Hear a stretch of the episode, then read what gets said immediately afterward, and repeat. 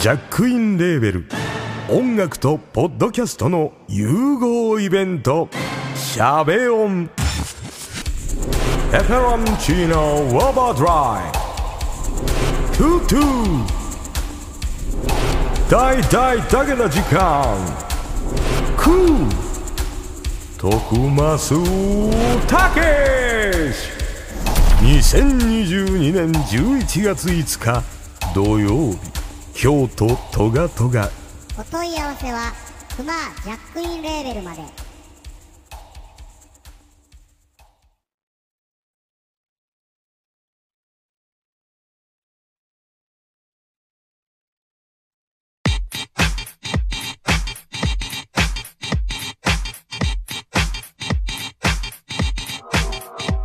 クソの地カスカスが事故物件斡旋したのは役場自己責任で済ますまるでヤクザ数年で移動だからそれが仕事だから騙されているのかも。経験浅いやつがかも。実は地主と役人が来る。分かっててやってる。すっとぼける。飲み込まれるコンバインとトラクター。当然野菜はできない。諦めな。ただより高いものはない。地下水が湧く農村の枠フットに恩返しふと思い返しでも農地返しあの志遂げることなしでも無理し手続ける意味なし断ち切るさやりがい搾取の連鎖操作誰も操作できないはずさ切りがたい奴ら絡め取られたここが日本の泥沼断ち切るさやりがい搾取の連鎖操作誰も操作できないはずさ切りがたい奴ら絡め取られたここが日本の泥沼お疲れ様でございます。10月24日月曜日ただいまの時刻は午後4時12分43秒過ぎたところお元気ですか？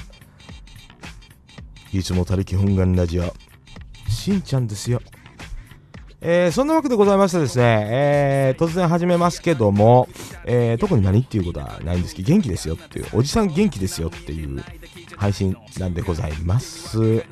えーですね、えーまあ、あの、いつも他力本願キャスということでね、まあ、このまま、あの、もしかしたらポッドキャストの方に上がるかもわかりませんけども、えーそのために著作権のかかるような音源はかけれない。というわけで、本日も、ザ・リアル MCG 農系ポッドキャスターですね。野菜農家の昼休み MCG クソ農地カスカスという曲でございますよ。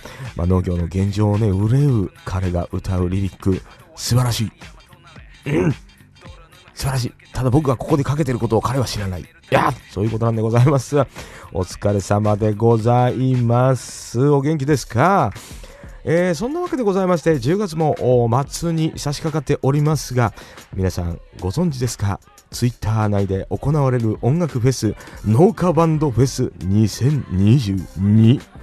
えーもうね、そろそろやってまいりますよ。5日前になっております。まあ、本日も夜、ツイッター上なのか、どこでかわかりませんけども、まあ、緊急番組なんですかね、生放送ですかね、なんかあるのかもわかりません。お知らせが、農家バンドフェスの公式のアカウントからお知らせあるらしいですよ、ということでございます。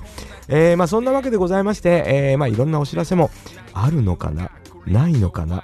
いや、あるのかな？ということで始めておりますが、まあ、あの、僕が今ね、この時間、キャスやることなんて誰も知らない。言っちゃいない、えーそんなこんなでございます。まあ何か、えーまあ、意見がございましたらですね、コメントの方にちょろっと書いてね、しんちゃん元気？なんて言っていただくと元気よっつって、まあそこで会話終わりますけども、まあね、それはまあ会話終わるぐらいだったらね、まあ世間話でもする？うん、なんかしていこうかなと思ってます。まあ、あの世間話ができないなら僕はもうタバコ吸おうかなと思いますけども、まあまあね、おしゃべりしてますから、タバコちょっと切りましょうよ。ね。それはもう、あのー失礼だろっつってね、配信なんだからっつって言いますけど、まあね、うん、そう、消すの忘れたっていうだけです。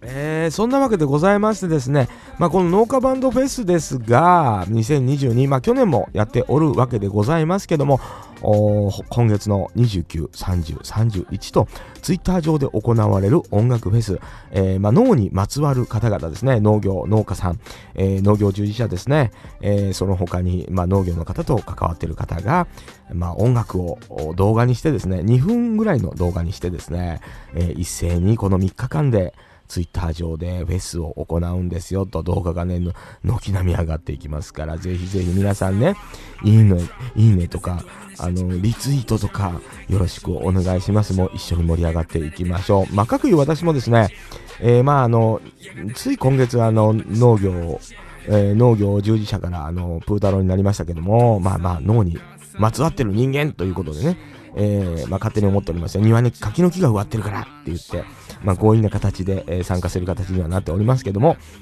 私も、まだタイムテーブル出ておりませんが、1曲、まあ1曲全部は流れないんですよね。2分ぐらいなので、まあそこに動画をくっつけてですね、あのー、ちゃんと出ますよ。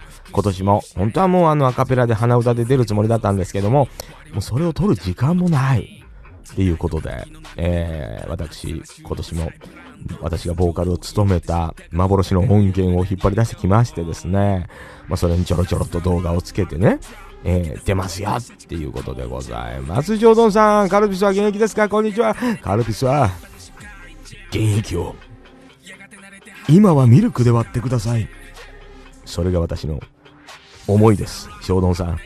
今ね、なんかね、あのー、まあ、あのー、あれですよね、クロップス聞いていただいてるかどうか分かりませんけども、ポッドキャスト番組ですね、農家の種がお送りする農家の種プレゼンツ、ザ・クロップス。農家をね、豊かにしましょうよという番組ですよ。ザ・クロップベベジフル大百科っつってね、そういう番組があるんです。ポッドキャストの中には素晴らしい番組がたくさんある中、農家の種がお送りする、Spotify 限定配信、ベジフル大百科ザ・クロップス。どうぞ聞いてみていただきたいなと。その中ですね、最新回、乳牛の回だったわけでございます。日本の牛乳、乳牛、牛乳、牛乳ってね、1リッターで売ってるじゃないですか。1000ミリリットル。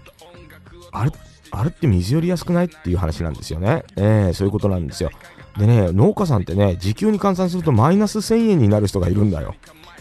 これはね、あの難しい話じゃなくて、もう本当に日本の酪農というものがね、もうなくなっていっちゃう。本当牛乳飲めなくなるよ。本当に。あの、危険です。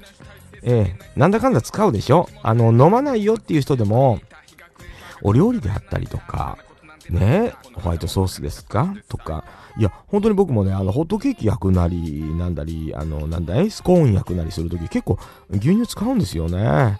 荒川博も言ってますよね、大先生。えー、荒川先生もね、もう本当に、あの、そういう、あの、漫画もね、あの、銀のさじですか書かれた先生ですけど、まあ、あの、鋼の錬金術師の先生ですね。大好きな先生ですよ。妊娠中でも全然休まねえっていうね、えー、鉄の人っていう感じでございますけども、えー、まあ、あの、先生もね、言っておられます。本当にあの、酪農農家さんが減りますとね、僕らまあ、あの、スーパーに行って牛乳行けばあるじゃんって、そういう生活って、当たり前じゃねえんだからな。当たり前じゃねえからな、つって、いうことなんでございます。ぜひ皆さん、今まで飲んでるよりも1日1杯増やしていただくだけで、酪農の乳牛農家さんですね、牛を飼っている農家さん助かるらしいです。本当に。ただそれだけ。皆さんがいつも飲んでるよりも1杯多く牛乳を飲むことで、明日の酪農は変わりますよ。たったそれだけのことです。ね。いや、僕がこれを言ったからってね、しんちゃん飲んでんのかい？飲んでるんです。あのね、飲んでるというかね、あの、フル、フルグラフルグラっていうのあるじゃん？なんか、意識高い系のお姉さんが朝ごはんに食べてるやつみたいなやつね。あれをね、生まれて初めて買ってみたんですよ。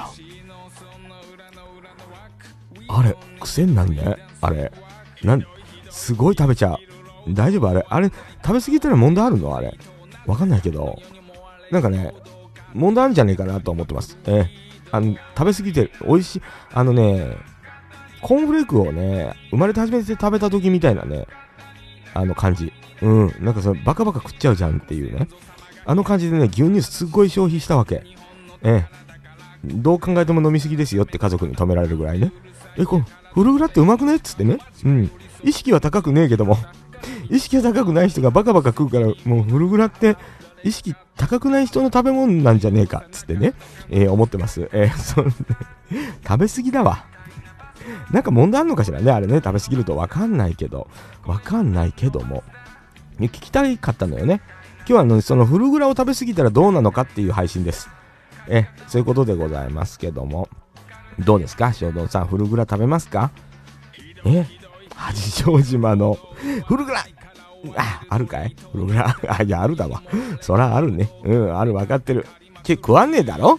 うん、毎朝食べれば人生変わるって動画あるの、本当？あのね、そ毎朝でしょ？定期的に毎朝食べません。僕はね、一日で食べちゃうよね。うん、一日で食べちゃう。だすごいお腹痛い。うん、お腹痛いけども、美味しいのよな、あれ。なんか癖になっちゃうのよね。あのね、僕は分かった。コーンフレークよりもね、甘くねえんだわ。あーで、大人が食べれるんだよね、あれね。うん。だから、あの、すごい、あの、モデルみたいな体型した意識の高いお姉さんが朝から食べてる感じとかとは違うよね。あれジャンキーなもんだ。うん。僕が好きってことはジャンキーなもんだぜ、あれ。えー、そういうことでございます。何？フルグラはジャンキーだっていう配信？いや、違うんだけども、いや、美味しいよねっていうのと、改めて、あの、そういう意識を持って牛乳を飲む？大事じゃね？っつって。うん。あのね、年齢とか関係ないですよ。えー、思想とかね、関係ないです。牛乳一杯多く飲めばいいんだ、バカ野郎っていうやつですよね あのね、おじさんみたいなね、バカな人間はね、考えない方がいい。なんかね、牛乳一杯飲んだったら助かるんだって、つってね。うん、酪農家の人が、助かるんだってよ、しんちゃんつってね、言われたら、よし、わかった。おじさんはね、牛乳ね、一杯ちょっと多く飲むよ、つってね。えー、そういう感じです。うん。そうなの。グラム取引で幸せをつかめる。いい響きだ。そう。でもね、そうなんだろう、フルグラね、あの、初めて食べたんですよ、今回。あみんな食べてるじゃん、ツイッター内とか、インスタ内とかで。インスタ内食ってるか分かんないけど。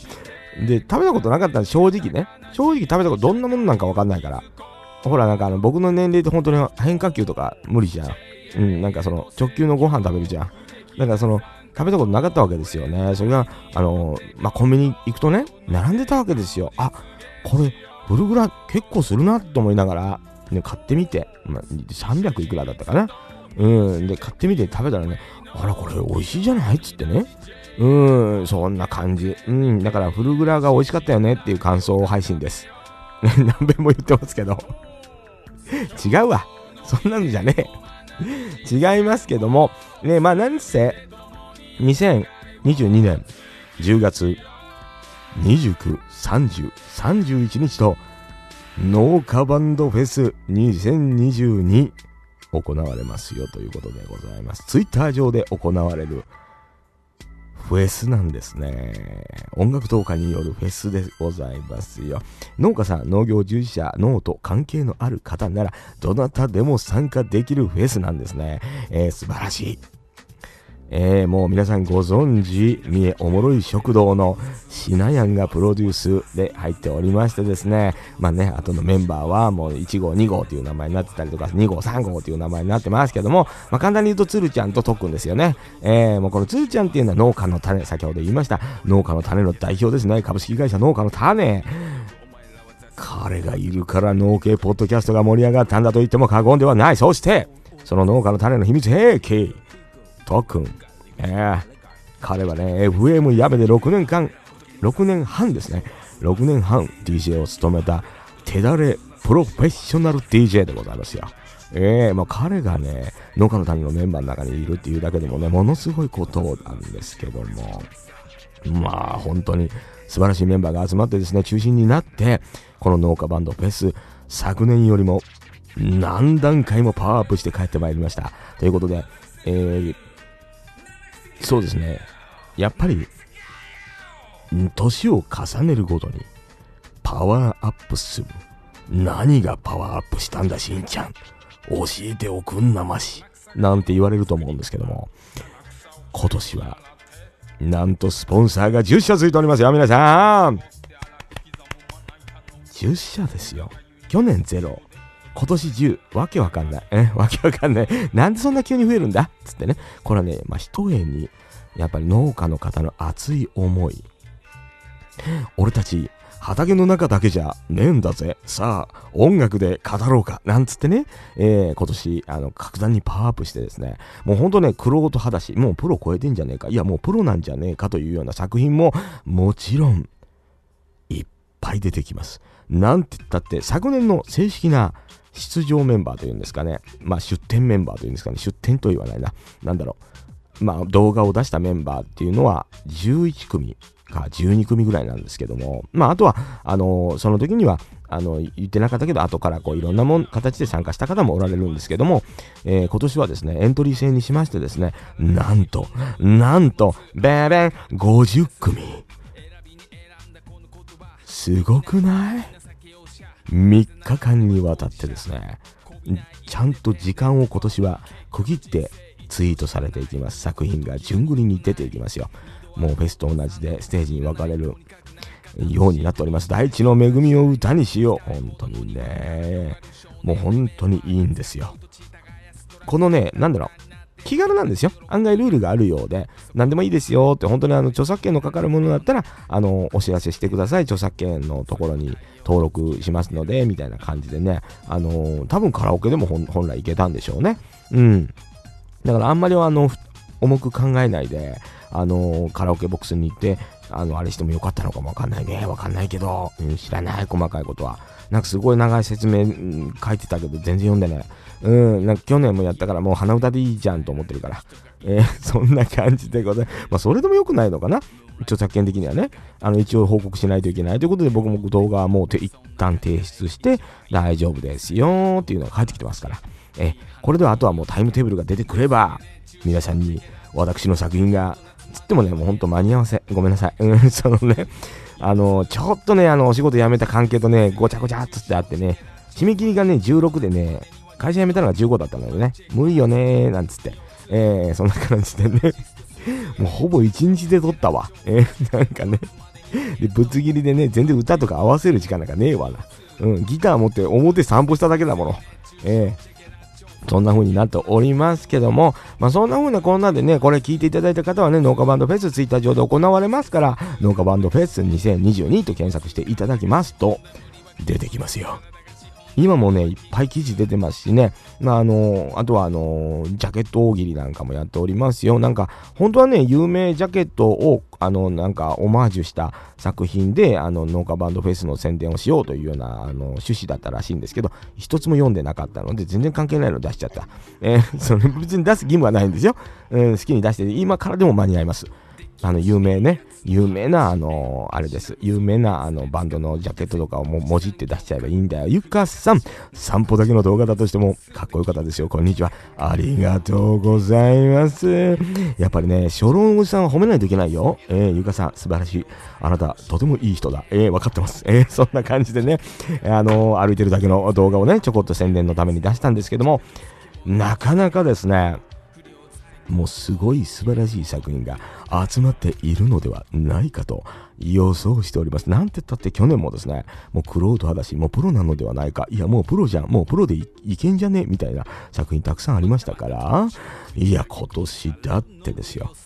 もうそこからいくと5倍のエントリーがありますから、それだけ素晴らしい作品が約5倍、いや、もはや去年のを見ているとそれ以上の作品が集まるのではないかと予想されております。そう思って間違いない。そう。あなたも10月29、30、31は Twitter 上の農家バンドフェス2022をチェックしてください。OK。えーそういうわけでですね、2022農家バンドフェスの宣伝になっておりましたけども、まあ別に誰も宣伝してくれとか言われてないです。えーそんなわけで、まあ僕が宣伝したいのはその後、11月5日、土曜日、京都は、古の都、そこの市場で行われる、音楽とポッドキャストの融合イベント。しゃべ音。待ってますよ。あなた待ってますよ。来るんでしょ？待ってますよ。えー、まあ実はですね、まあ僕もね、仲良くさせていただいてるくまーさんの主催で、京都はね、四条河原町、河原町かな？わかんないけど、四条にあるね、トガトガというライブハウス、有名なライブハウスですね。そこで音楽とポッドキャストの優遇イベントが行われるわけでございます。もう、ポッドキャストでもだいぶ宣伝してる。2時間かけて宣伝したわ、この間。出て出てる人のすごいみんないいから。ねえ、そんな感じなんです。ほんと、配信チケットもね、あるんですよ。トカトカさんってね、もう進んでっから。ガチッと。未来へ、未来へ進んでますからね。配信チケットね、カメラ7つあるんだってさ。すごくない？なんだったら現場行く人を買ってる人いるからね。アーカイブ見るために。そこなのよ。大事でしょうよ。僕も買おうと思ってるよ、後から。ええー、もうそう思ってますけども。まあ、仕事辞めてお金ないからね。うん、困ってる。じゃあ、熊さんにも心配されてるから、に、にやん大丈夫なの？にやん、いいの？大丈夫なの？つってね、前回も言われてますけど、いや、これだけは行かないといけない。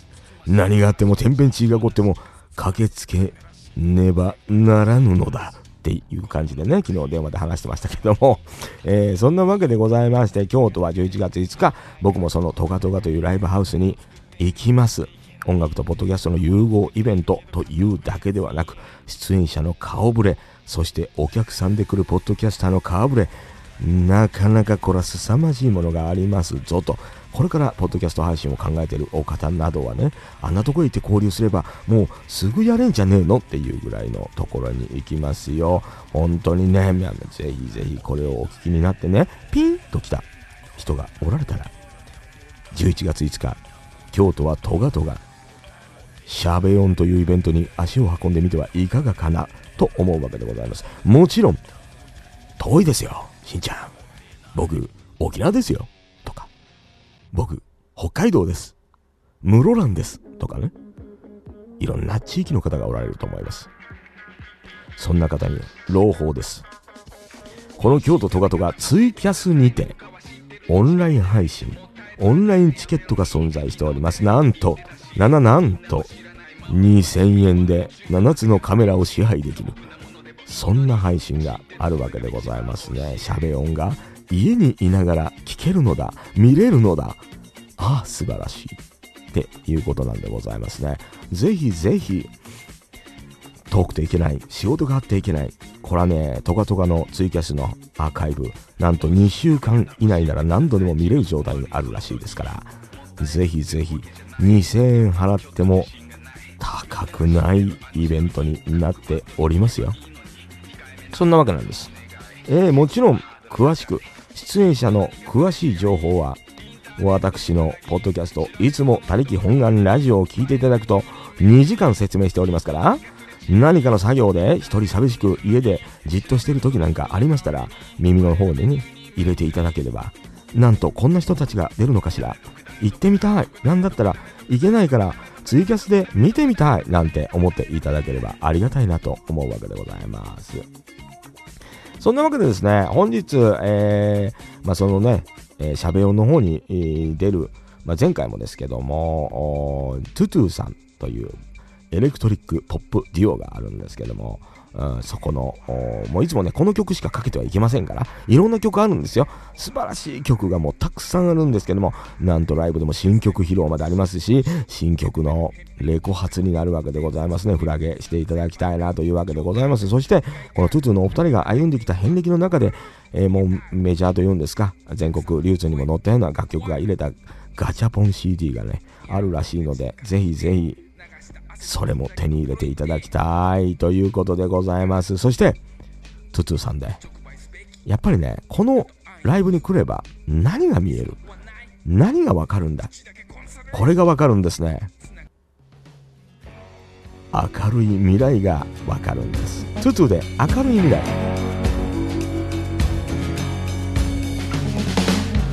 背を向けて待っている君のこと。向かい合って待っている。君の話黙り込むのは愛しい。ひととき不意に風が窓を鳴らしても気づかない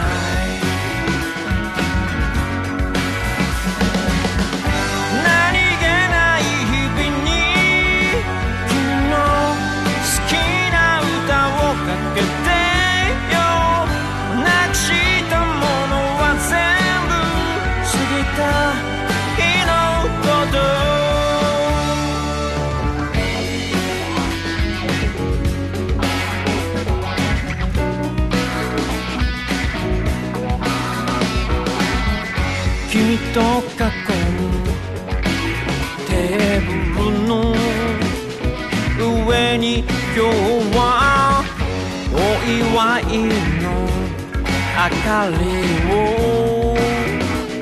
灯そう。不意に思い出した。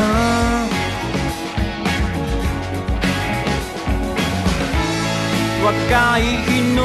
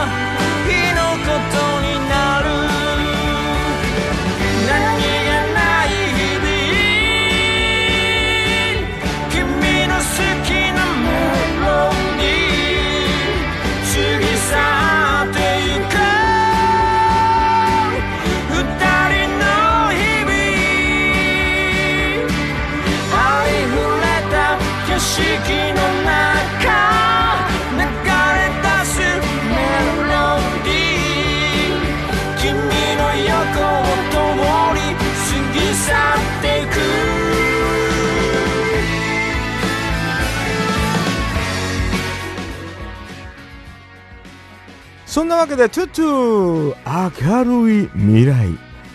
いや、これ曲ええよね、ようかかってますやん、言うてね。えー、そんなわけでございましてですね。皆さん、この曲ええやろ、翔丼さん、ほんまに。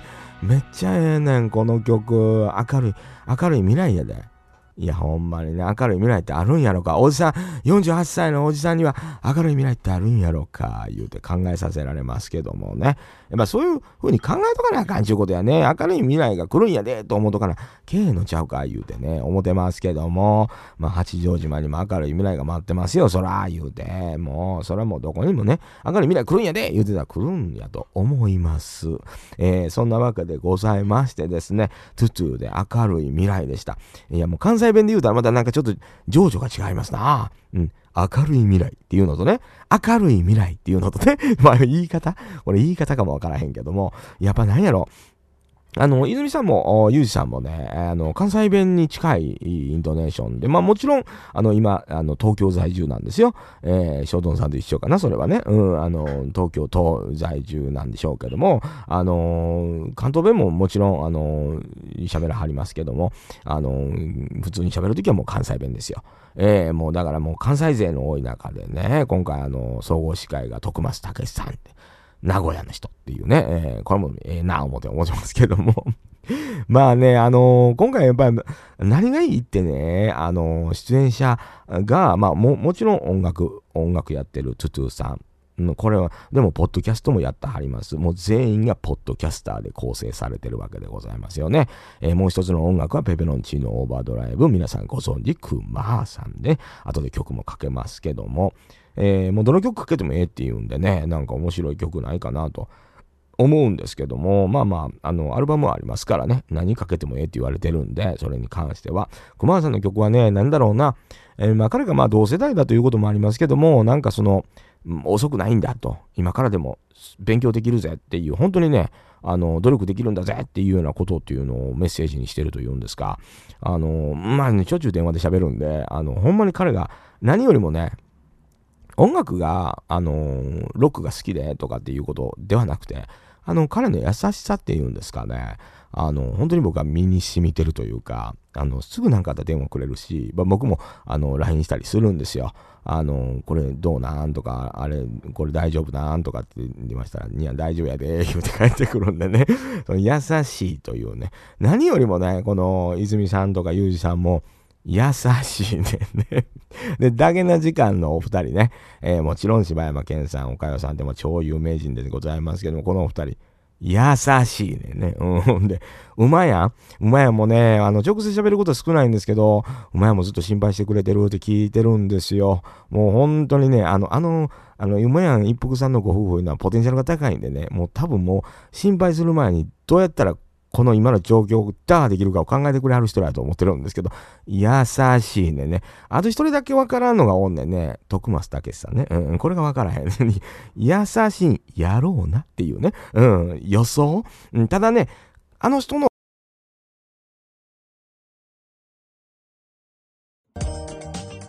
さあ始まりましたアグリトークレディオ。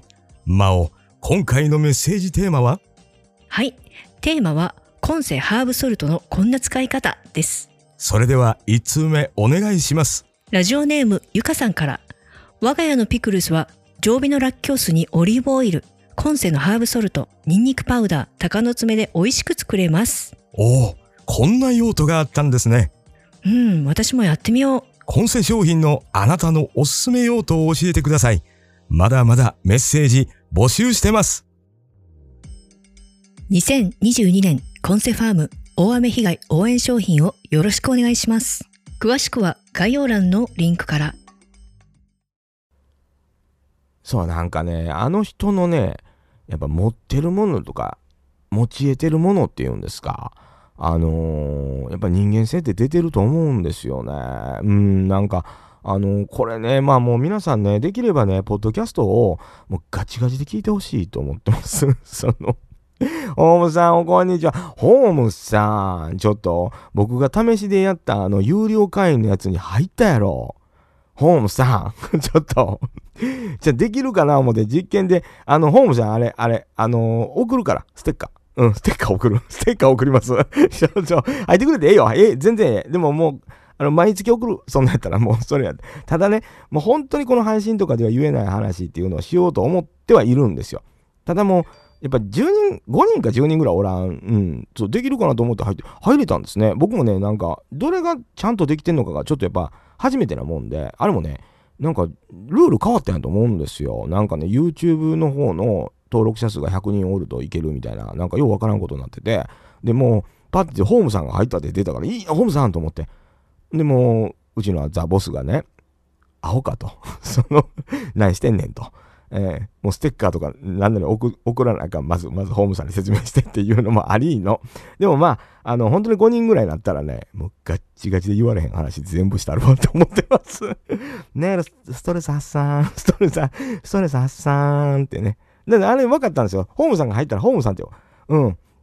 あの、分かるってことが分かったんですね。もうこう分かれば、もう分かればガッチガチに話できるよ。その、これ誰なんやっていう。分からへん場合ありますやんか。誰がメンバーになってるとか。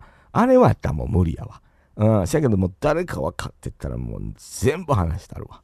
うん、もうそんなん言わん方がええでっていう話まで、もう全部話したるから、もう見方が180、185度変わるんちゃう。うん。ガッて反対向いてちょっといがむぐらいのとこまで、あの、お話できるとは思うんでね。もうだからもう、今後僕が関わっていくイベントとか、まあ今までちょっと関わったイベントとか、僕の、まあ、そのプライベートも関わるようなことやったりとか、今後関わっていくイベントの裏話の裏話の裏話ぐらいなのは、もう、ガッチガチに言うたんねんと思ってるんですよね。そうほんま絶対言うたらあかんやつっていうのをね。まあ本音ってあるやんか。で、僕も、うん、もうあの、基本的にはですよ。基本的には、あの、みんな好きで、みんな、あの、大好き。まあ、っていうか僕今も好きな人としかやらへんのよね。年齢的にわかるでしょ。あの、若かったら無理する。うん、裏行き過ぎて思ってんですよ。ほんまやで。ほんまにそうやねんけど、あの、もう今僕大好きな人としかもう絶対組まへんって、あの、心に固く決めたんですよ。ええ、もうあの、自分がファンになれる人っていう人らね。そういう人と、あの、遊ぶ。とか楽しむっていう方に、あの、僕、振ってきてるんです、今もう。で、もうそこの、だから、あの、別に、あの、悪口を言うチャンネルとして作ったわけじゃないですよ。そうじゃなくて、あの、実はあの裏側には、こういう動きがあったんですっていうのと、僕はこう考えてます、こう予想してますっていうのが、どこまで、ほら、予想って言うとあかんやんか。その、あかんやんか。その、なんちゅうの？まだそんなん、どうもなってないのに、俺こうやと思うねんけどとかはあんまり言うとあかんやんか。それはもうでも言うやん。その、限定やったら で、あ、しんちゃんあれ外れてたなとかっていうのを、あの、みんなで、いやいや言おうか言うて、いやいやラジオになってるけど、いやいや言おう、言えるグループが欲しいわけ、僕。うん、なんかもう、それのために、この有料って、ほら、本来 YouTube とかでもメンバー配信とかってあるけど、誰が入ってるか分からへんとかっていうのは困るわけよね。もう僕からするともう、もう一服さん来た？一服さんお疲れ。やいやい、やいやい、やいやい。お前、ワイやから来い。やいやいやね。うん。やいやい、やいやラジオの、あ、一服さんお疲れ様でございます。いや、そういうツイキャスの有料の、あのー、やつをメンバー分かってたらもうガチガチに話していくでと。思っておりますよ。もう、もう僕ほら会社に縛られてない自由人やから、まあその俗世間で言うプー太郎というやつやけど、えー、あのー、なってるからね。僕も今、あのザ・ボスもそうやから、だ、だからといってね、大人やから、やっぱりこう、言ったらええこととあかんことはもうわきまえてるやんか。そら、わきまえてへん人いっぱいおるやんか。誰とは言わんけど、全部言うたろか。そう思うやんか。そう思うやんか。そら、僕も思ってんねんで。心の中にはあんで。あるけど言わへんだけど、大人やから、それは。わかるやん。わかるやろ。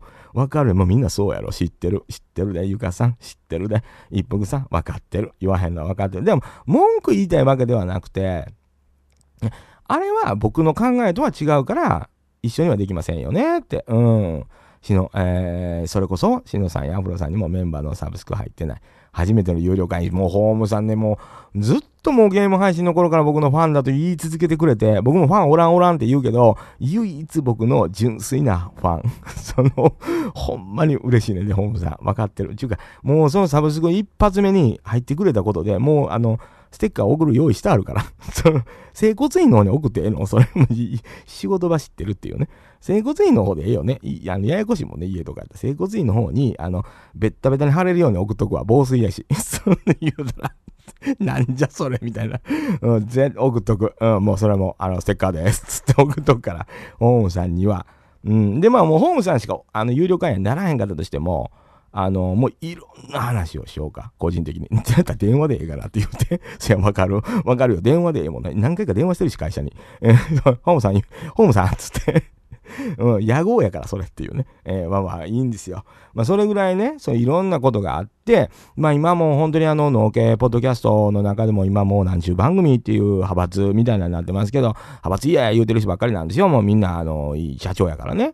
うん、そんな派閥なんてって言うけども、やんわり派閥になるやんっていう話とか 言うてもうてるやんっていう、さ、まあ、旗から見ててよ。僕なんかもう農業従事者でもないからもう関係ないやん思ってるし、えー、その関係なかった言うてええんか言うて、えー、あかんかもしれんけど、でも僕はもう大好きですから、農系の人はみんな、うん、うん、みんなかな。うん、まあまあいろいろあるやんか、そら。うん、ピーって入れなあかんようになるやん、僕も。その、だんだん空に寄ってくるから 僕もね。えー、でもまあなんか、まあ個人的な悪口を言いたいとかって言うんではなくて、僕の場合はどっちか言うと、この人こんな感じやから流れこうなるんちゃうかとか、この人はこう考えてるんちゃうかっていう考察やねんね。うん。で、当たってない時ももちろん多いから、あの、あ、ちょっと違うな、予想と違う動きやなとかっていうこともめっちゃあるわけよね。だからそういうのも含めてみんなで、あの、北総園でほしいっていう、その、うんふん、ふんふんってね、鼻で笑ってほしい。あ、あれ、あ、言うてたのみたいなことで、えー、楽しんでほしいような、まあ、もうあくまで僕の、もう個人的見解の予想であったりとか、こうやりたいという願望であったりとかを、こう、流していこうかなと思ってるわけですよ。月500円って高ない。その、設定のやり方がよう分からへんのよね。100円でもええわ。50円、50円が一番ええんちゃうかな思うねんけど。あの、もう古くなったゲームの筐体に入れる値段ぐらいがちょうど一番楽しめるんちゃうかなと思ってるんですけど。まあでもね、あのー、今現状ホームさんしかいてないので電話しますっていう感じなんですけどね。えー、電話で言いますって。俺の愚痴大会やん、それは。えー、連れに電話した愚痴やん、それはっていう話ですけども、まあ、そんなこんなでちょっとあの、有料会の方でね、あのね、結構も、あの、そういうので文句言う人もおるやん、あいつがこうやなとか、そんなんは嫌なんですよ。ええとこ見ようとは思ってるんですよ。ただ、どうやって頑張ってもええように見れへん人は無視しようと思ってるんですね。それは当たり前やん。もうそんなんしんどいやん。楽しい話したいねん。楽しい話やけど、その、なんで楽しく考えれるかっていう部分を話したいわけよ。えー、あのー、どうやって除外していくかっていうことやんか。そう、そういうことですよね。楽しみましょうよ、皆さんで。えー、あれどうなんすかとかめっちゃ聞いてほしいわ。ああ、あれな？つって 言う、言う、みたいな感じ。全部言うたるわ、みたいな感じがね、有料会にはあるよね、もちろんっていうのと、まあまあ、あのー、なんていうかな、ツイッターだったりとか、こういうその、大家のコメントのところで僕に聞きにくいこととかって、まあ、ある場合もあるんですよね。あとね、本当に普通に相談来る時があって最近、あのえ、大丈夫僕に相談して、みたいなことめっちゃあるんですよね。えー、いや、いいのよ。全然聞くし、あの、めちゃめちゃこの間も、あの、昼間電話で話時間か2時間しましたけど、あの、な、なんやろ、なんで急に僕に相談しようと思ったんやろう。まあ、年齢いってるからっていうのはもちろんあるんですよね。で、まあ、結局、あの、すごく納得してくださって、あの、全然、あの、ことなきを得てはいるんですけども、あの、確かになんかその、そうそう、年の子、亀の子や年の子やね、ほんまに、あの、年の子やと思います。本当にそれは思った。あのー、まあ、伊達にね、50年近く生きてきてないなっていうのが、やっと役に立ってきたんかなと思って、まあちょっとほんで、人と違う生き方してきてしもてるからな。あの、見方も違うんやと思うわ。自分は普通や思ってるで。全然もう平平凡凡な普通の人間と思ってるわ。全然思ってる。うん、ね、その、なんか鼻で笑うのやめて、そこ。うん、そ分かってる。もうこれ聞いてる人も全部鼻で笑ってるやろ。しやけど僕的には、僕が普通やんか。僕の人生しか知らんから。うん、だから普通、ものすごい平凡やな。なんやったらもう特徴ないわっていうぐらいのレベルで生きてきてんねやんか。せやけどまあ人から見たらまあ変わってるから、聞いてみたらなんか違う答え出てくるかな、みたいな感じやと思う。それで言うたらほんまの相談なんかうまいやんと一服さんにするべきやと思ってるもんね。えー、スキルの高さみたいな その、スキルの高さやね。うん、思ってるわ。そらそうやでって。どう考えても。うん。そういうわけで、どういうわけやねん。わからんけども。まあそんな、こんなんで、でも僕、そんな僕を癒してくれる、あのー僕だって辛い時もあります。悲しい時もあります。年齢にやられる時だってあります。そんな年齢は関係ないんじゃ言うて歌ってくれてるのがこの男。クマ、ペペロンチーノオーバードライブでエイジ、ダズンとまだ。あの頃に描いてた夢の続きまた探しただけども遅すぎるとそこで佇んでいた。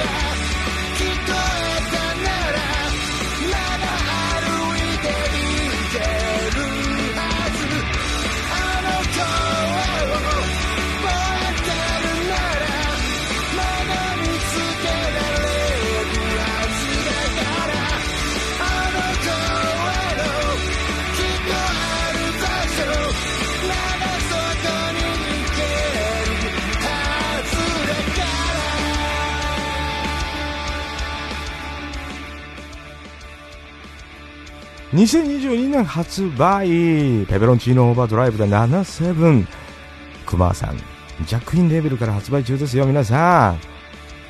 ダウンロード版あるんじゃないですかまだ。まだあるんじゃないですか。今かかってる曲は Age Doesn't Matter でした。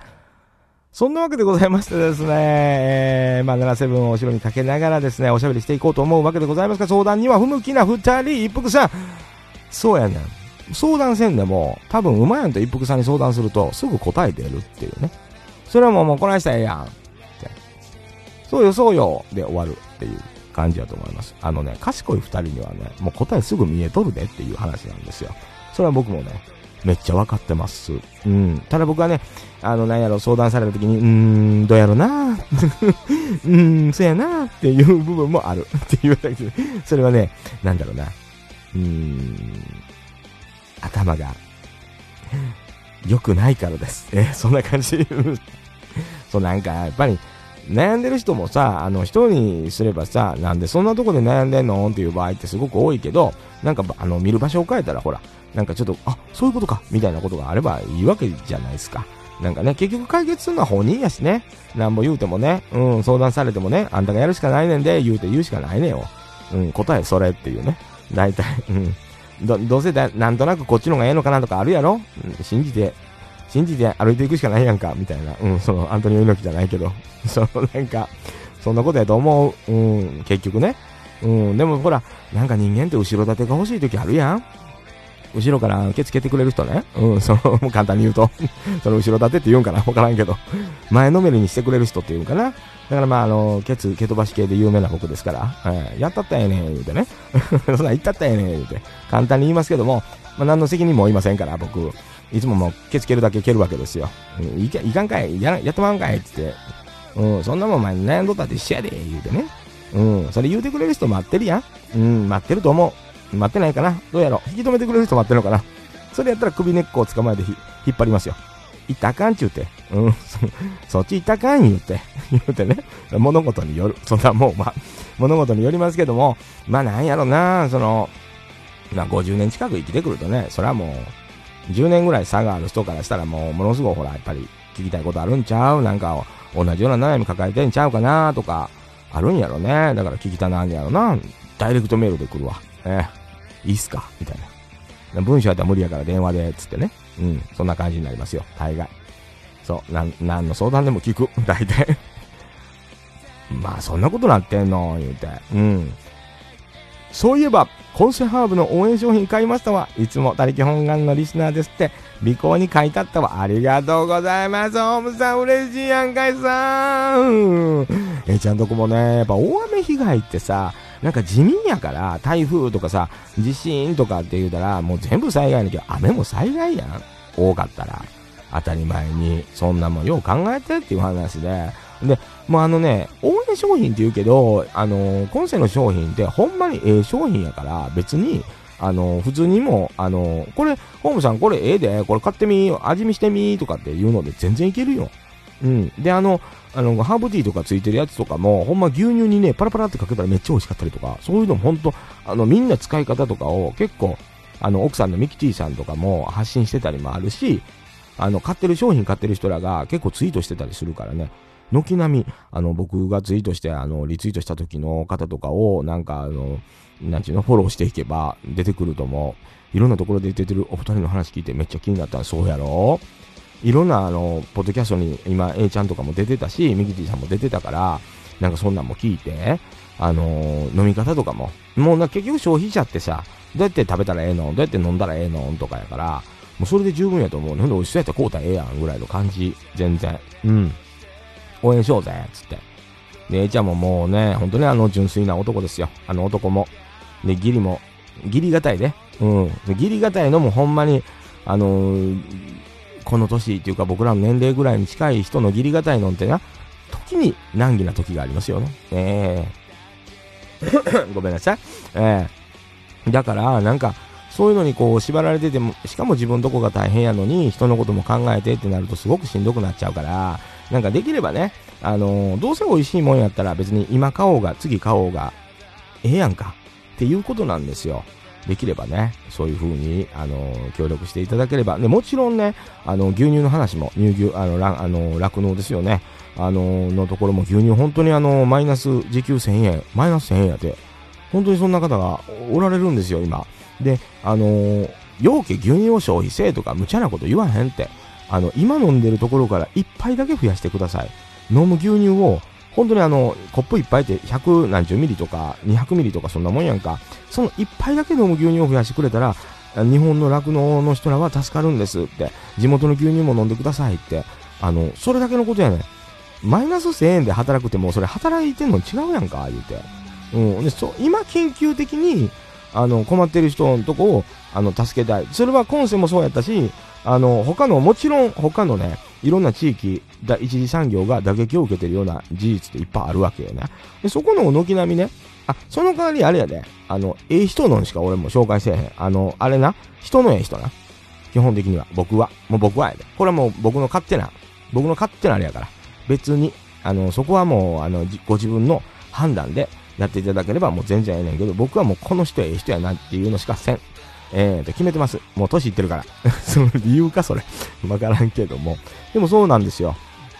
うん、だからね、できるだけ、なんか、この人ええ人やから、ほんまに、つって、あの、全然、お願いしますっていうのは言えるやん。ええ人やったら。で、ええ人かどうかわからへんかったら、なんか人に頼みにくいやん。なんか、この人ええのん作っててええ人やし、あの、ちょっとこうだってえなっていう、軽いレベルで言える金額のものとかしか僕も頼まへんし、あの、普段別にどうせ買うもんやったら、確かに牛乳もいつも買ってるんやったら、地元の牛乳買ってみようかとかに変えてくれたらいいし、なんかいっぱい、しんちゃんがいっぱいだけ多く飲めっつってたからいっぱいだけ多く飲もうで十分やと思うの。あの、無茶なことしたらほら、僕も全然今なんて言うたプー太郎やん全然持たへんやん。うん、何にも持たへんやんか。だから、でも、いっぱいだけ牛乳飲もうって。で、まあ、アホみたいにフルグラ美味しいな言うて、フルグラめっちゃ食うたっていうね。まあ、事故起こしてますけども、その、いや、いっぱいだけ多く飲めって言うたのに、自分がって言うて、フルグラ美味しいやんけ、言うて、その、初めて食べたおっさん言うて、うん。フルグラ食べたら意識高くなれるかしら言うてね。えー、全然ならへんかったわ。あの、ジャン、ジャンクフード的にフルグラを食べる男って呼んでください。えー、その食いすぎやねん言うて、ボスにめっちゃ怒られてるやんか。じゅんさん、こんにちは。お疲れ様でございます。あのね、フルグラを一日にあんな容器食うとあかんっていうね。ちょっと癖なるやん、フルグラってっていう、そのことで。でも、ポッドキャストってね、まあ音声配信、あの、いろんなところでいろんな方が言われておりますけども、人間が出ますよね。えー、人間が出る。うん。この映像を出してるってことは人間が出ないようにしてるってことなんですけど、別に、あの、人間が出ると思うね。えー、もう本当に、あの、おしゃべり聞いてたら、人って出るよ。好みもめっちゃ出ると思う。で、これはまあゲーム配信の頃からお知り合いの皆さんっていうのもよくわかるとは思うんですけども、まあゲームの、あのー、最中に実況するような声聞いててもそうやし、やっぱ音声配信に近いのよね、それで言うと。ゲームはゲーム、音は音。やから、その、どんな人が喋っててどんな風な人なんやでっていうのが分かりやすいので、ぜひね、ポッドキャスト聞いてみて、いろんなとこ聞いてみたら面白いの多いから、もちろん、この2022年11月5日、京都トカトカで行われるですよ。しゃべ音に出るメンバーなんつったら、あんた、僕が、この50年近く生きてきた僕が認めたええ人らばっかり出てる。だからこそ伝説やんかって僕言うてるわけですよ。そうでしょ？そこなんですよ。大事なのって。大事なのって、やっぱそこやねって思ってるわけですよね。これは僕が、もうもちろん、この軒並みいる出演者、トゥトゥ、さん、だけな時間さん、クー、ペペロンチのオーバードライブ、まあもう、うまやんさんと、一服さんのやいラジ、で、徳松さん。っていうののポッドキャストを、この間、死ぬほどアーカイブを聞きに回して、どんな人かな？って、改めてどんな人かな？って。いうふうなことをずっと考えて、前々回のポッドキャストでは、多分2時間僕は、しゃべ音のメンバーについて語っているわけでございますけど、そこから読み取れるもの。っていうのを僕は2時間おしゃべりしてるわけですよね。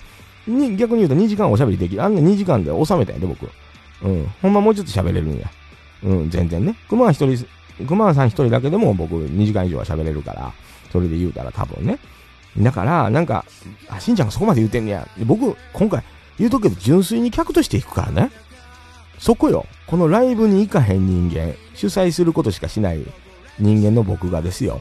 ただ、ただファンとしていくって。こすごないかっていう話なんですよ。ねえ。布袋寅泰のライブでさえ立たへんかった男ですよ、僕は。その、遠い遠い、その、大阪城ホール遠い遠い言うて立たへんかった男ですよ。うん、その、そんな僕が、ええそんな僕がですよ、もうガチガチで行きたいって、だだこねるぐらいの。そうなんですよ、僕はね、もう15日に、くしくも退職しましたから、今、プー太郎なんですけど、そのプー太郎の僕が、本来、音楽ライブとか、そんなもうイベントなんかに顔出すなんて、何言うてんのあんたって。言われて、おかしないですよね、生活の面考えたら。それがもう奥さんに土下座して、これだけは行かしてくれ。行ってくれ、一緒にと。お願いしたぐらいのイベントだっていうこと忘れないでほしい。50前のおっさんがよ。普通に。いやいや、絶対行きたいっていう。泣き叫ぶっていうのも泣き叫んでへんけども、やばいやろ、泣き叫んだら。せやけど、それぐらいの思いのイベントなんやって、客として見に行きたいイベントですって。そこに伝説があるんですって。お客さんがいようがいまいが関係ないんですって。僕はあそこに行きたいんだってね。その、おかしなってきてるけど、まあそれぐらいのイベントなんやっていうのはまず分かってほしい。って、誰かがそれだけ熱狂する、それだけ教えるっていうことは、そこに魅力が絶対あるんですよって。で、その魅力を僕と同じように何か掴みたい、分かりたいっていう人は、本当に、忍ラジであったりとか、日々の取りこぼしであったりとか、トゥトゥさんの生配信であったりとか、だけな時間であったりとか、ペペロンチのオーバードライブクー、この辺だとやいやいラジオ、この辺はもう押さえといてほしい。徳増さんの徳増たけしの、あの、なんだっけ、なんであの時放送局とか、あの辺も、あの、アーカイブちょっとありすぎるんでね、徳増さんのやつはもう有名ポッドキャスターやから。まあ今日本ポッドキャスト協会の会長でもありますからね。いろんな作品に出てあるし、いろんなとこに顔出してあるし、いろんな音源が残ってるので、全部聞けっていうのはもうまず難しいんですけど、もちろんその中のポイントになる出演者のポッドキャストを聞いてもらうと間違いなくですよ。まあ確かに時間軸的にはね、あの京都まで移動してきてそれを見るっていうのは難しいかもわからへんけど、絶対に、絶対に配信チケットは買うようになる。2000円になります。えー、日本円ですよ。えー、2000円で、トガトガのセブンカメラ、77にちなんでセブンカメラ、そら知らんけど、えー、た、たまたまや、そんなもんは、うん、77にちなんでセブンカメラがあなたを待ってるよと、7つのカメラがね、もうメンバーを取り押さえますから、取り押さえるの。違うわ。取り押さえへんけども、あの、そういうことになりますからね。で、まあ、ましてやね、これね、何が大事ってね、あの、ポッドキャスターの交流の場、いわゆるオフ会に近いもの、それもね、ポッドキャスター同士のオフ会にもなってるという部分があってですね、なんとお昼の1時ぐらいからですね、あの、絶対に負けられないポッドキャスト、絶負けのお二人がですね、フリースペースを借りていただいて、もう交流会してまおうやないかっていうね、もう、大胆不敵なね、えー、ことを、もう開催されますよ。そこでもう、言うたらほら、ライブ始まったらさ、みんなやっぱり、ステージに集中したいじゃん。でも、あの、でも横に来てるポッドキャスターさんと交流もしたいじゃんっていう、なるやん、絶対に。でもそれを見越して、お昼から集まりましょう。一回そこで交流してまいりましょう。ほんならもう、純粋にステージを楽しめるやんかっていう。すごない、これ。これ、しかも、ちゃんと許可は得てますけど、独自でやってくれはんねんで。そういう人望のある人らが今、ガチッと、ガチッと集まってるって。こういうことなのよ。これ大事よ。うん、喋音の見方、聞き方っていうんかな。うん、ここはやっぱり何か分かってほしい。この伝説的なライブの値打ちっていうものを僕はね、できる限り本番までにいろんな人に知らしめたい。そして配信チケットでもいいから買っていただきたい。と思ってます。僕も同じ純粋なお客様ですよ。T シャツ買ってますから。うん。あの、同じように客席に行ってます。いや、いやいや、いやいやって言うてますよ。一緒に盛り上がりませんか？京都市場はトガトガというライブハウス11月5日、シャーベオンというイベント、ぜひ来てください。そして、どうしても来れないというあなた、トガトガがツイキャスにて配信チケット販売しておりますよ。11月5日、シャベオンチケット購入すれば、あなたも7つのカメラを支配できる。そういうことでございますよ。えー、えー、そういうことでございますからね。もう、もうこっからもずっとシャベオの宣伝やねんで、本来やったら。というわけでシャベオの宣伝もしましたし、しましたし、雑談したろかな思ってますけどね。もう一枠雑談したろ思ってますけども。ねえ、もう思ってますよ。それは思ってます？うん、もうそれはもうめちゃめちゃ思ってますよ。えー、まあもう秒数見てるからね。あと20秒もないからね、切り替えなあかんの思ってますけども、もう止まってすぐ切り替えるから。で、あとはもう質問コーナーですよ。えー、もう質問を受け付けますよ。まあそんな質問する人おらんかもしれんけど、んあの、しんちゃんって身長いくつですかとかほんま、あの、答えますよ、僕は。えー、2メーター22ですって言いますけど、その、一旦ね、一旦言うけど、お約束やから、お約束やからそれは言いますけども、っていうことでございますから、もうそろそろ切り替えの時間となりますね。3枠ぐらいやっとかなあかんもんね。えー、そんな。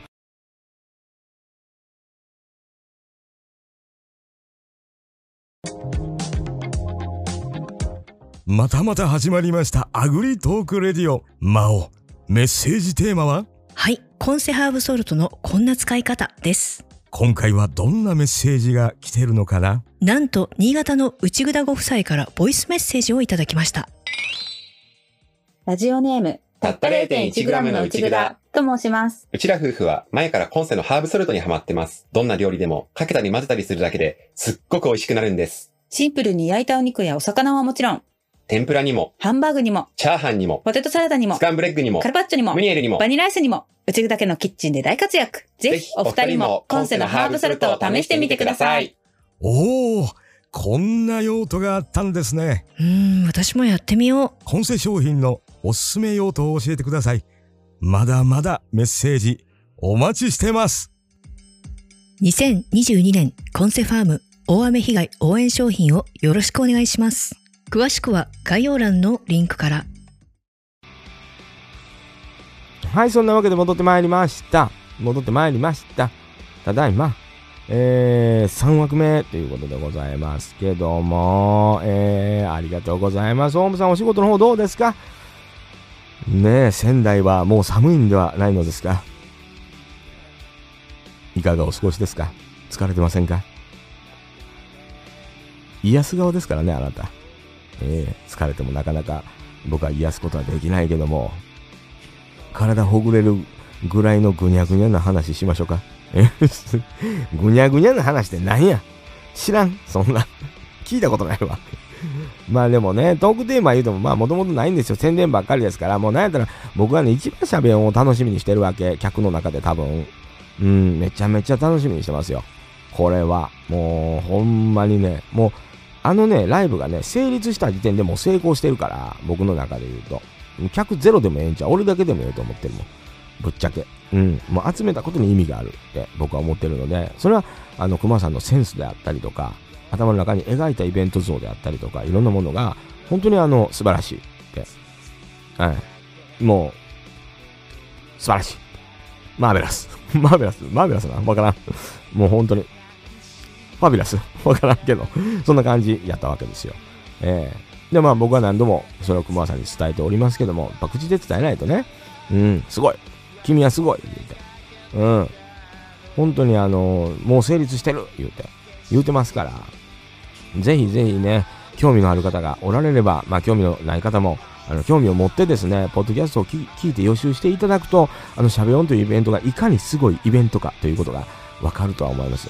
これはあの、ツイッターの中でもね、いろんな方、あの、今もう、順繰り、あの、宣伝は言ってると思うんですよ。もう、至るポッドキャ、至るところのポッドキャストで僕の声も流れてますしね。ただなんかふんわり来てると思うね。まだ。まだふんわり聞いてると思うね。あれがいかにすごいイベントかっていうことは、まだみんな理解してないと思うんだよね。その理解してない人らのことは僕はもう掘っていくから。うん、もちろんしゃあない。それはもうしゃあないよ。あれの凄さを理解できへん人はもう、もう、もうしゃあないわな、言うて。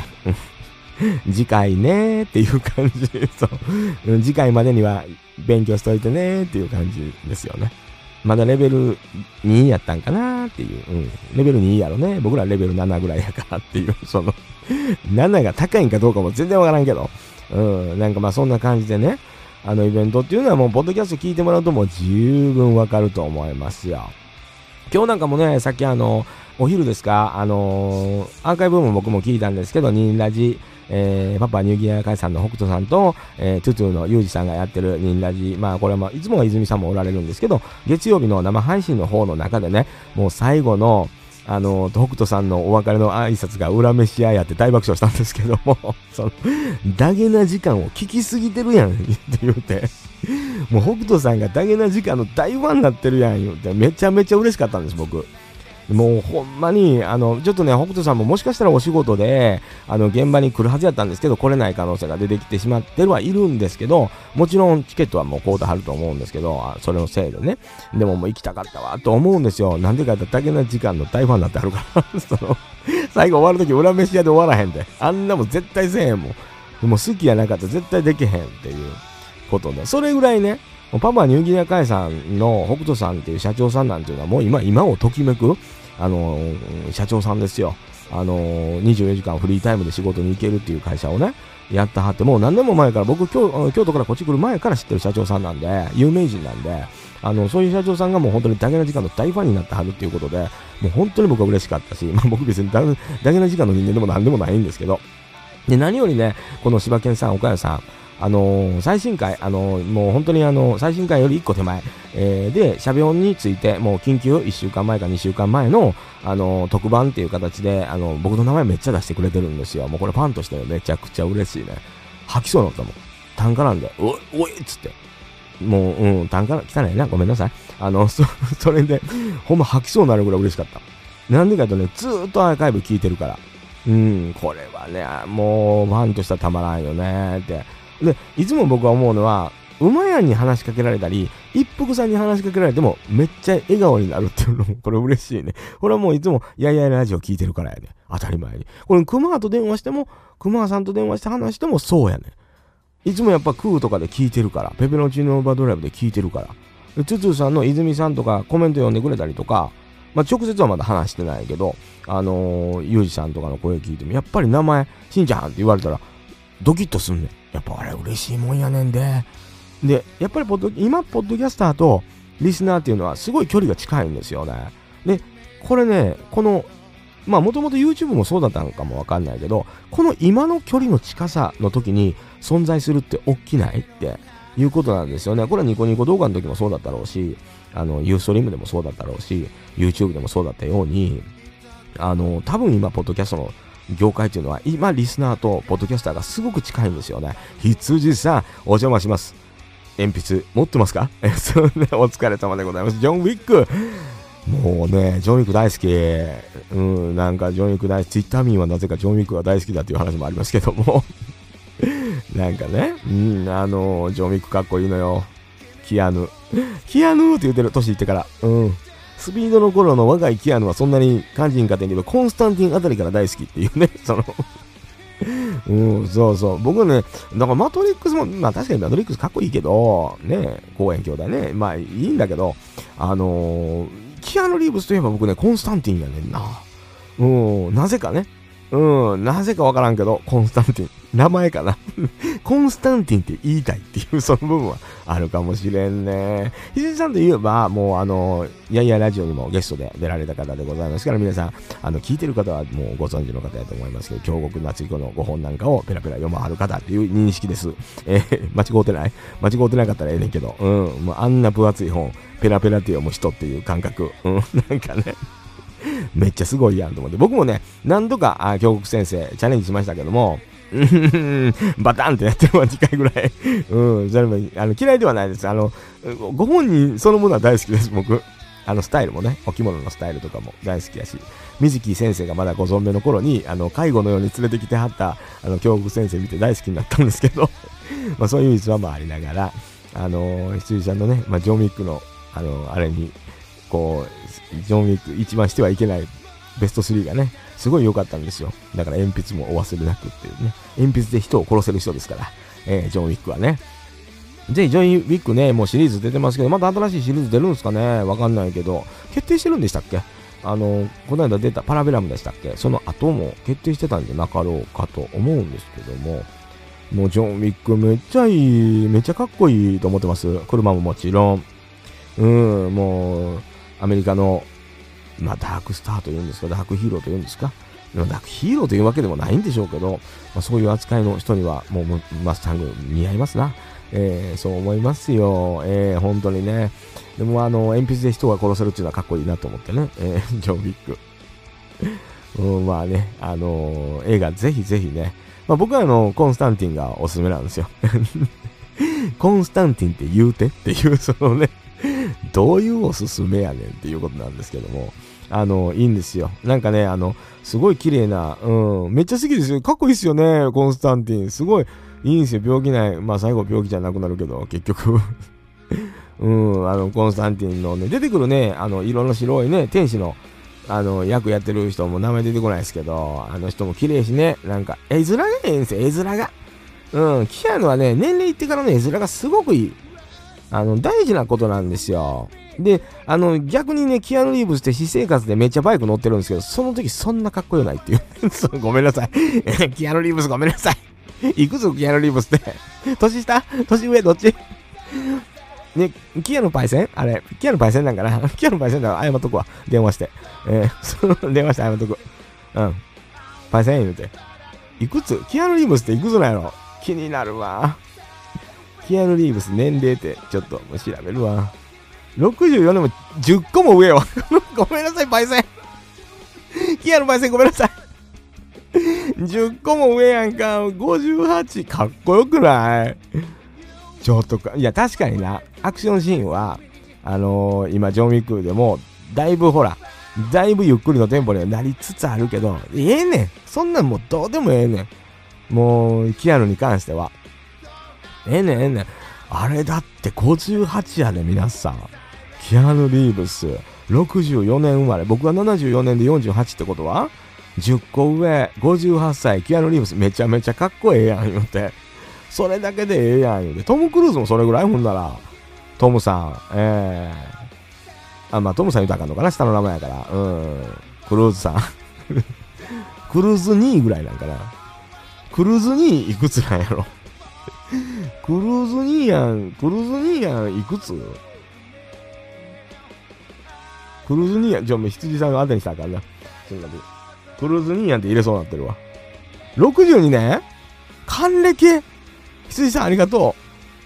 羊さんこの間ズームでご一緒した、あの、だけやのにめっちゃありがたいです。すいません。ほんまに 偉そうに言うて。還暦？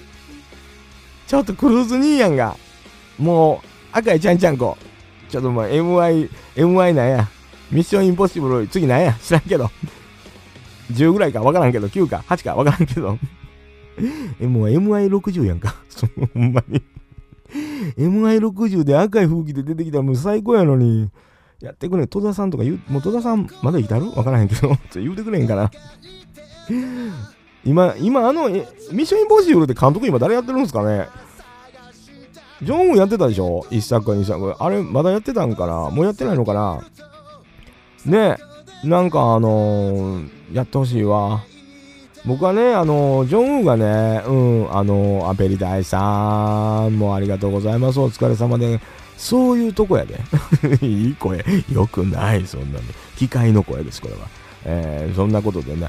いや、あの、トム・クルーズ、MI2 かな ?MI3 かなあのジョンウーがさ、あの、まあ、香港からいわゆる、あの、まあまあ、渡米する感じになったんかなあれ、わからんけど、まあ、返還もあったからの絡みやったと思うんですけど、まあ、行った時にね、うん、藤井フミヤと同い年なんや、それ、それも フミヤニーヤやねや。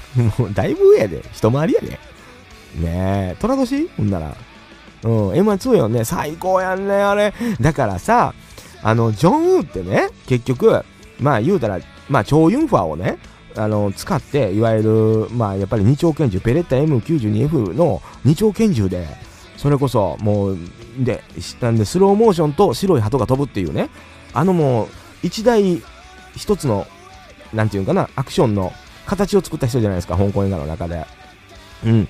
二丁拳銃やわ、火花は7メーターぐらい飛ぶわ、白い鳩も飛ぶ、スローモーションです、みたいな、その、あれが大好きで僕、まあ、実はそのジョンウンの監督で狼っていう、あの確かに狼、チョ・ユンファ主演で狼はジョンウンやったと思うんですけど、この作品もすごく僕好きで、香港映画のね、チョ・ユンファも大好きやね、実は。うん、劇団一人に似てるけど。大好き。うん。まあ、ドラゴンボールに出てしまって唯一のお点を残したけどね。うん。その、まあ、亀仙人の役やったけど、もうそのジョン、もう、ジョー・ユンファの使い方だと思ったけど、まあ、あれはでも、あの、すごい好きで、あの拳銃のシーンも。最高やねん。だから、あの、アメリカ映画に行った時、ハリウッドに行った時どうなるんかなと思ったら、MI2 よかったよね。すごいかっこよかった。うーん、クルーズ・ニーヤンがやっぱりほら、クルーズニーヤンの作品で言うとね、僕はでもミッションインポッシブルよりも、あの、ほら、あの、放題はなんか変な名前になってたけど、あの、向こうですごいバカ売れした小説の、なんか、元軍隊の出身の、あれ何やった名前全然出てけえわあれも好きやね。ワン、ツーしか出てないと思う。ワン、ツーまでしか出てないと思うけど、あの、えーあれもすごい売れた小説やっつってた。あれ、あれすごい好きやん。あれがか、あれのがかっこいい。クルーズ兄やん。うん、クル兄やな。うん。クル兄は、もうあの映画の方が絶対ええねん。あの、元軍人で退役してて、なんか、なんやった名前、ワンは邦題になってるはず。ワンは邦題。名前なんや。もう全然出てけんやん。これ年齢やで。うん、年齢やわ。フェイスオフも良かったな。あれもジョン・ウーやんね。あの、ジョン・トラボルタと、ジョン・トラボルタとニコラス・ケイジ兄やんの。うん。ジョン・トラボルタ、ジョン、アウトロー、そうそう、アウトロー、邦題アウトローで、あの、2が、あの、人の名前やんか。なんか、あれもな、全然出てけへん。そうそう、あれがええのよ。あの映画のクルニーがええのよ。好きなんよ。あの、役が好きなんやな、多分。もうクルニーどこ出てもクルニーやん。まあ言うたら、キムタクどこ出てもキムタクやんと一緒で。クルニーどこ出てもクルニーやんっていう、その、感じがええねん。でも、あの、合うてんねん、クルニーに。ミッションインポッシブルより、ちょっと、元軍人とかの方が、まああれも特殊部隊かなんかやんな、MI2 も確か。まあその、でもスパイじゃないねん、クルニーは。うん。ジャック・リーチャー、それそれそれ、さすが羊さん。ジャック・リーチャーは小説の方がいいんやろね、多分で。それで言うたら原作の方が絶対多分、あのー作品としてすごいいいんだと思うんだけど、あのね、クルニーのね、あの、ジャック・リーチャーがええんや。話が面白いからかな、小説が元になってて。うん。すごい好き。もちろんあのーキアヌさんのやつとかも、もうジョン・ウィック出た時はちょっと震えてんな。まあ男の子やからね、アクション映画好きなんやろうけど、でまあまあアクション映画で言うともう僕の中ではもう僕ら子供の頃言うたらね、もう土日言うたらもうジャッキー・チェンですやんか。うん、ちょっとブルース・リー、えー絡んでんのと、ちょっとデブゴン、まあサム・ハン・キンポーさんね。うん、まあもうあの、プロデューサーとかディレクターとしての方が能力が高いですけどね、あの人は。うん。そう、あのね、だからね、あの、サムハン・キンポーさんのもうプロデュースというか、でやってるタイチーっていう太極拳の元になった映画があんのよ。あれが2で止まってんねん、制作が。まあ、あれを続きやってほしかったのにな。まあ、太極拳が太極拳と名前まあ、チンケ、チンケ、チンの、まあ、チン式太極拳っていうから、あチンケのところから、あの、太極拳って名前を配慮するあたりの話なんだろうけど、もう、もう演出バリバリで、もうほんまの話なんかどうでもええねんみたいな感じで、ちょっとアニメがくっと、あの、差し込まれたりとか、え、絵画っていうか、え、え、え、絵画じゃないな。アニメーションがふっとこう入ったりとかね、上手に作ってあって、まあもう、もちろんアメリカ映画にサムハン・キンポーが、すごくあの、ちょい役で出て、そこで勉強したことっていうのがふんだんに使われてるんだろうと思うんだけど、いいのよ、太一。ぜひ見てほしい。あの、確か、本当のなんか、あの、チャンピオンかなんかをまたね、あの、ジェットリーの時と一緒で、あの、の人を使ってんだけど、名前出てこないけど、もう全然、そこ以降見てないから、見てないから、で、あの人も出てこない。まあ本当は第2のジェットリーを作りたかったんだと思うの。うん、リー・リンチェイね。うん、を作りたかったと思うけど、なかなかそんなわけにいかへんよね。うん、それはもう、あの、香港映画のスターっていうのはもう、あの、やっぱりイギリス領の香港だったからこそ出てきたスターなんじゃないかなって、うん、思います。でも、ユンピョンもね、あの、悪役で出てたりとかするのよ。その、タイチーに。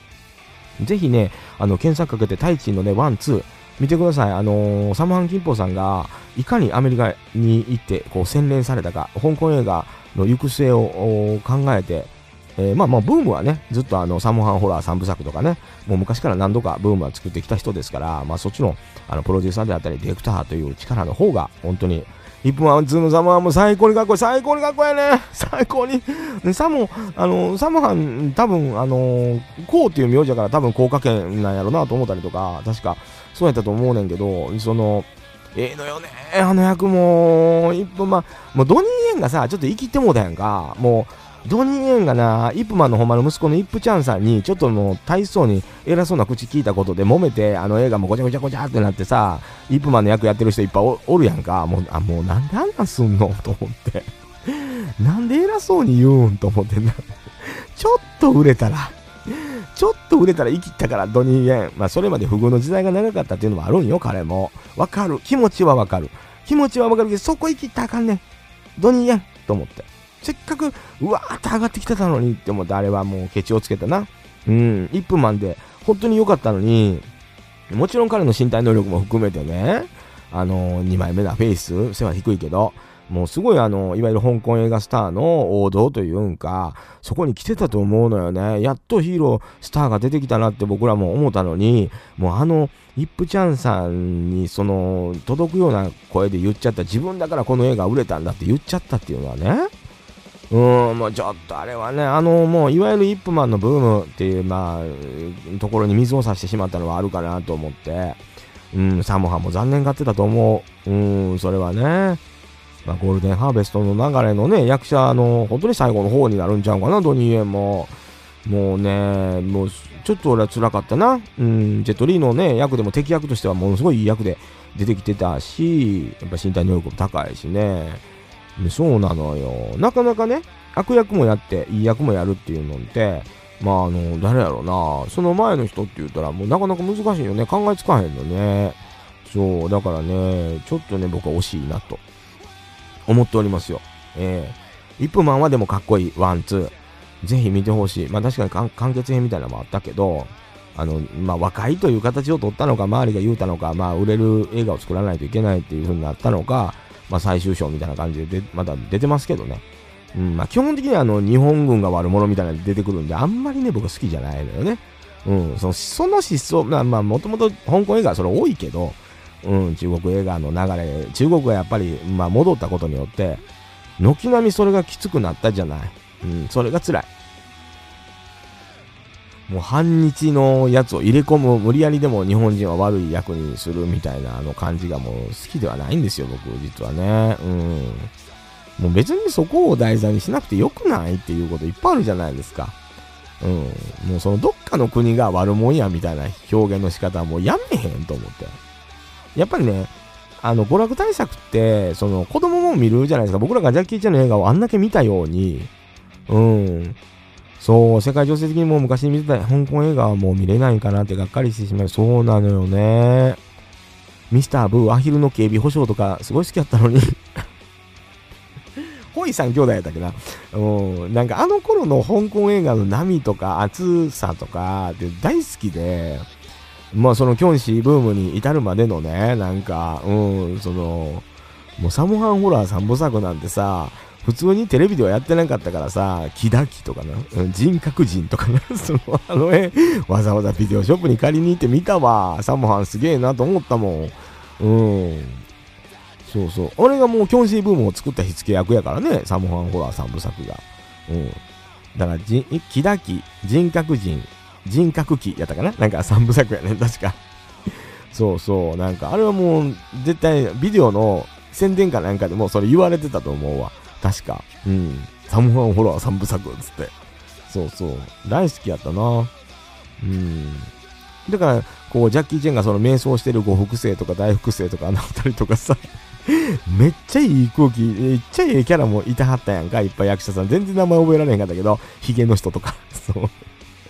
ヒゲの、あの、あれや、なんか、なんかもうヒゲの小さいおっちゃんみたいな人とかおったやんか。すごい好きやった。うん。でも、呉服生とか大好きやったもんね。東京ロケとかしてたもんね。富士急やったかな忘れたけど。花屋敷やったかなどっちかやったか忘れたけどさ。あの、ジャッキーチェンもよく日本に来てた頃やし、あの、すごい良かったよね。あの頃のやつ。そう。で、オールスペインロケのさ、スパルタン X とかさ、すごいかっこよかった。映像も綺麗かったし、あの、改造されたキッチンカー、あの頃にはもう出てるからね。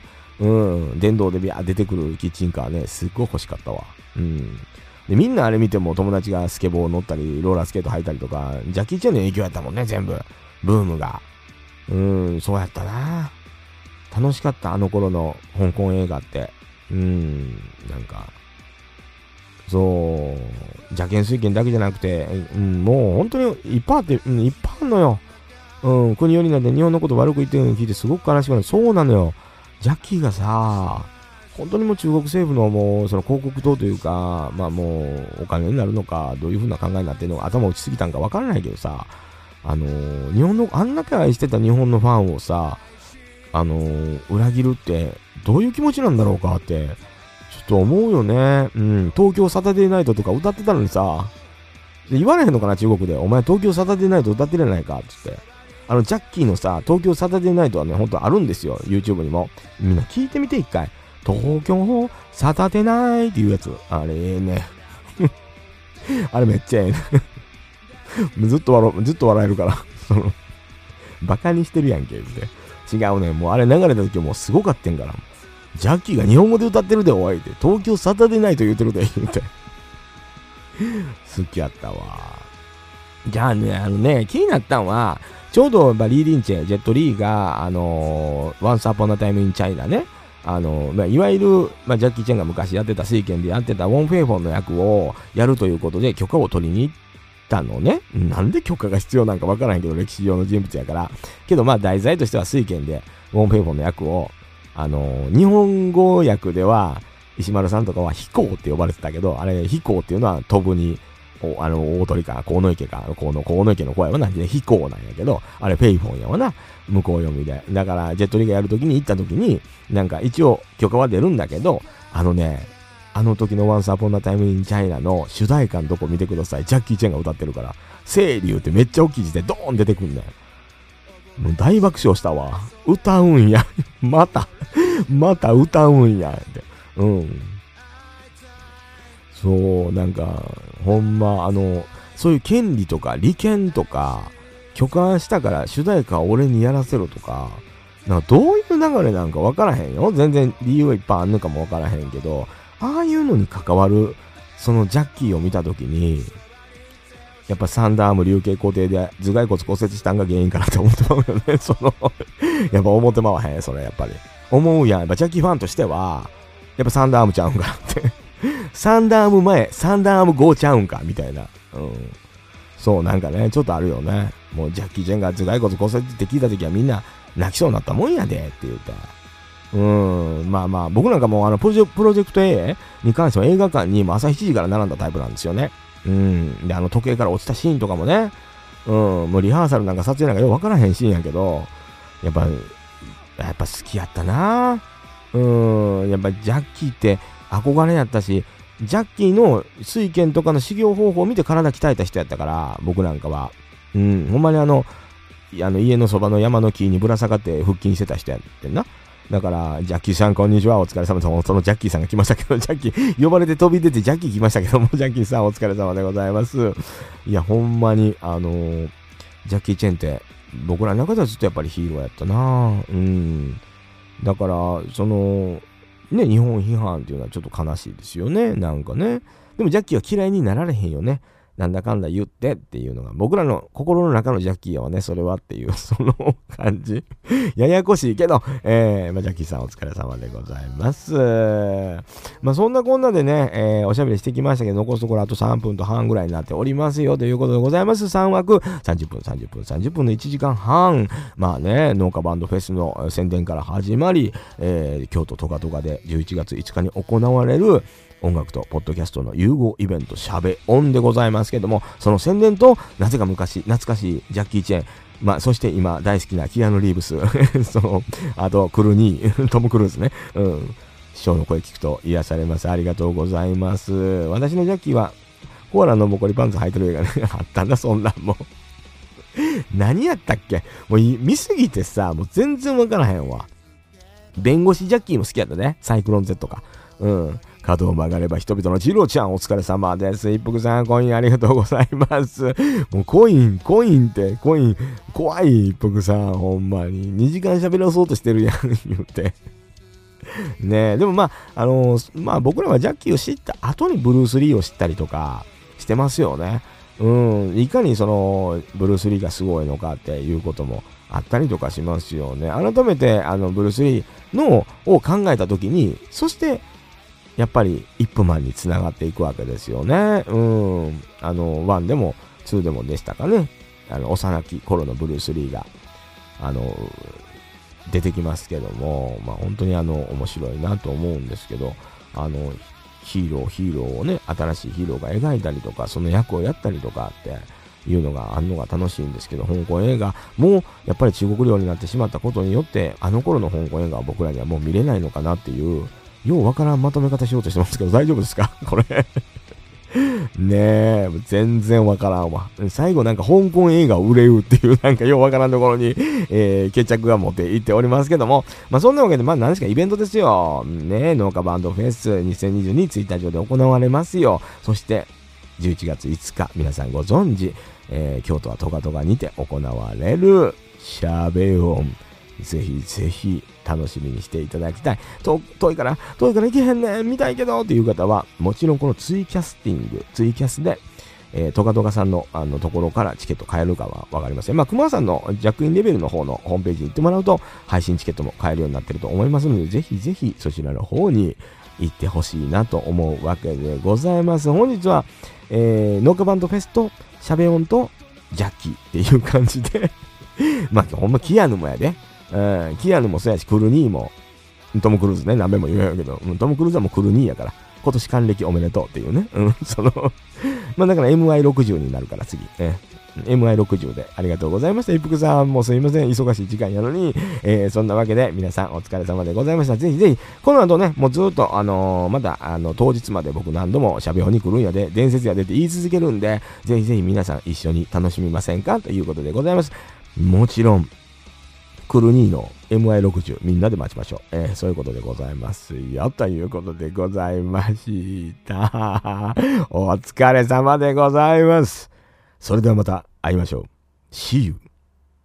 桃屋のおっさんのオールデイズだ、ネッポン。普段はふざけているけれど、今回ちょっと頑張りました。といただきました。ペンネーム、くまーさんでした。では、ファーストアルバム、77からペペロンチーノオーバードライブでおペペロンチーノオーバードライブファーストアルバム77クマジャックインレーベル。KCMAH.com で発売中。